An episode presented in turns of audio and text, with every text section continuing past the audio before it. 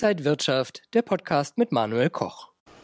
Ab 20. März wird Rheinmetall in den großen DAX 40 aufsteigen. Ja, und gestiegen ist auch die Aktie des Waffenherstellers seit Beginn des Ukraine-Kriegs um gut das anderthalbfache. Welches Potenzial steckt in dieser Aktie? Und die große Diskussion, ist ein Waffenlieferant und die Aktie eines Waffenlieferants ein nachhaltiges Investment? Darüber spreche ich mit Robert Halber von der Baderbank, zugeschaltet aus Frankfurt. Ich grüße Sie, Herr Halber. Ich grüße Sie, Herr Koch. Die Rüstungsausgaben in der ganzen Welt steigen. Vom Bundeshaushalt sollen 2% in die Rüstung gehen, plus ein Sondervermögen von 100 Milliarden Euro. Rheinmetall ist also sehr gefragt und die Aktie ist ja auch jetzt in den DAX 40 aufgestiegen. Vielleicht zuerst die Frage, ist der Aufstieg denn gerechtfertigt? Das ist die Folge der Zeitenwende, die ja der Bundeskanzler ausgerufen hat, wo die Tatsache, dass offensichtlich ja Europa nicht der gewünschte friedliche Platz ist, äh, das hatten wir jahrzehntelang, das ist offensichtlich nicht mehr der Fall. Und es gibt ja bei der deutschen Börse ein einziges und klares Kriterium, um aufgenommen zu werden oder entlassen zu werden aus der ersten Bundesliga der DAX-Konzerne, nämlich die Marktkapitalisierung. Und wenn die dann eben stimmt, wenn die ausreicht, dann ist man eben ein DAX-Kandidat bzw. ein DAX-Mitglied. Die DZ Bank hat jetzt gerade die Rheinmetall-Aktie auf Kaufen belassen und die Einstufung noch mal ein bisschen hochgesetzt. Das Potenzial sieht sie jetzt bei 295 Euro pro Aktie. Sehen Sie auch so viel Potenzial? Ist Rheinmetall natürlich dramatisch gelaufen. Ja, also ist ja einer der, der größten Aktienprofiteure äh, der letzten Jahre gewesen. Da wird doch mal etwas mehr Ruhe reinkommen, weil natürlich die Aufträge, die Rheinmetall dann bekommt, die müssen ja abgewickelt werden. Wir haben ja immer noch sicherlich auch in vieler Hinsicht eben dann nicht Lieferprobleme, aber das Material muss ja erstmal auch da sein. Das heißt, eine gewisse Beruhigung wird da auch reinkommen. Aber längerfristig unterstütze ich die Kollegen auf jeden Fall. Rheinmetall ist, weil offensichtlich die Welt nicht so heil ist, wie man sich auf das auf der Moralebene wünscht, ist nicht so heil. Und das heißt natürlich auch, dass damit eine Rüstungsindustrie, damit Rheinmetall weiteres Potenzial hat. Ja. Es gibt jetzt Bestellungen aus der ganzen Welt. Natürlich muss auch erstmal die Bundeswehr schauen, dass man wieder aufrüstet. Ähm, es werden ja auch neue Fabriken gebaut. Gibt es da vielleicht noch ein Enttäuschungspotenzial, falls nicht so viel hergestellt werden kann, wie gebraucht wird eigentlich? Oder stehen die Zeichen nur auf Wachstum?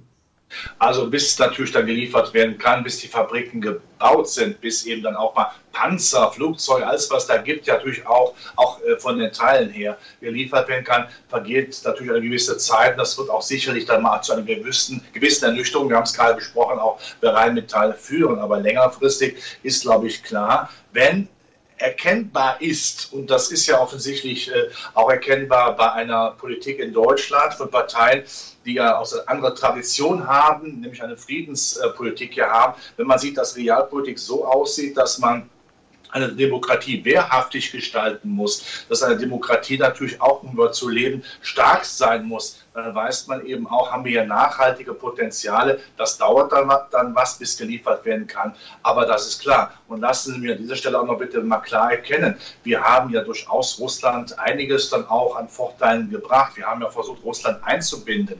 Äh, aber dann, man kann natürlich dann irgendwann auch nicht mehr sagen, äh, wir lassen alles durchgehen. Wir haben ja selbst die Krim-Besetzung dann eben akzeptiert, was falsch war aus heutiger Sicht. Aber äh, dann war es klar, einem Aggressor immer nur weiter rechts zu geben.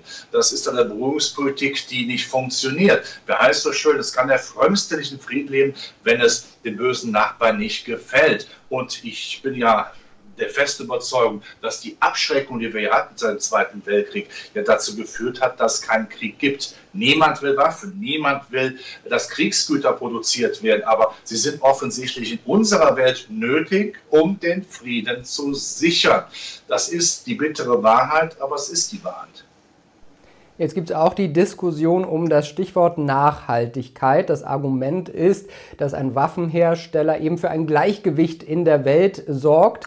Ist das eine Erfindung der Finanzindustrie, die mit einer gut laufenden Aktie ihre Fonds vielleicht aufhübschen möchte und für mehr Rendite sorgt? Oder ist da wirklich Nachhaltigkeit drin?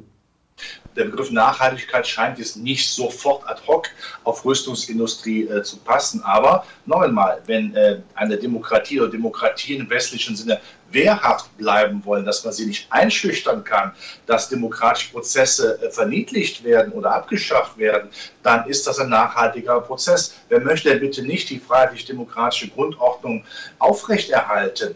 dass man frei agieren kann, dass man Meinung frei äußern kann, dass man in Demokratie weiterhin leben kann. Daran sollten wir uns bitte dann auch in Zukunft gewöhnen, dass das bitte so bleibt. Es kann ja sein, dass wir in einem Land wie Deutschland uns an Demokratie gewöhnt haben, dass selbstverständlich ist. Nein, die fällt nicht vom Himmel und ist auch nicht Gott gewollt. Man muss was dafür tun. Und wenn man das so sieht, dann kann man in der Tat, das ist meine Meinung, kann mich gerne für kritisieren, aber ich bin auch niemand, der mit seiner Meinung mit einem Berg hält. Da muss man sehr klar sagen, auch Rüstung ist in dem Sinne, wenn sie Frieden wahrt, eine nachhaltige Anlageform.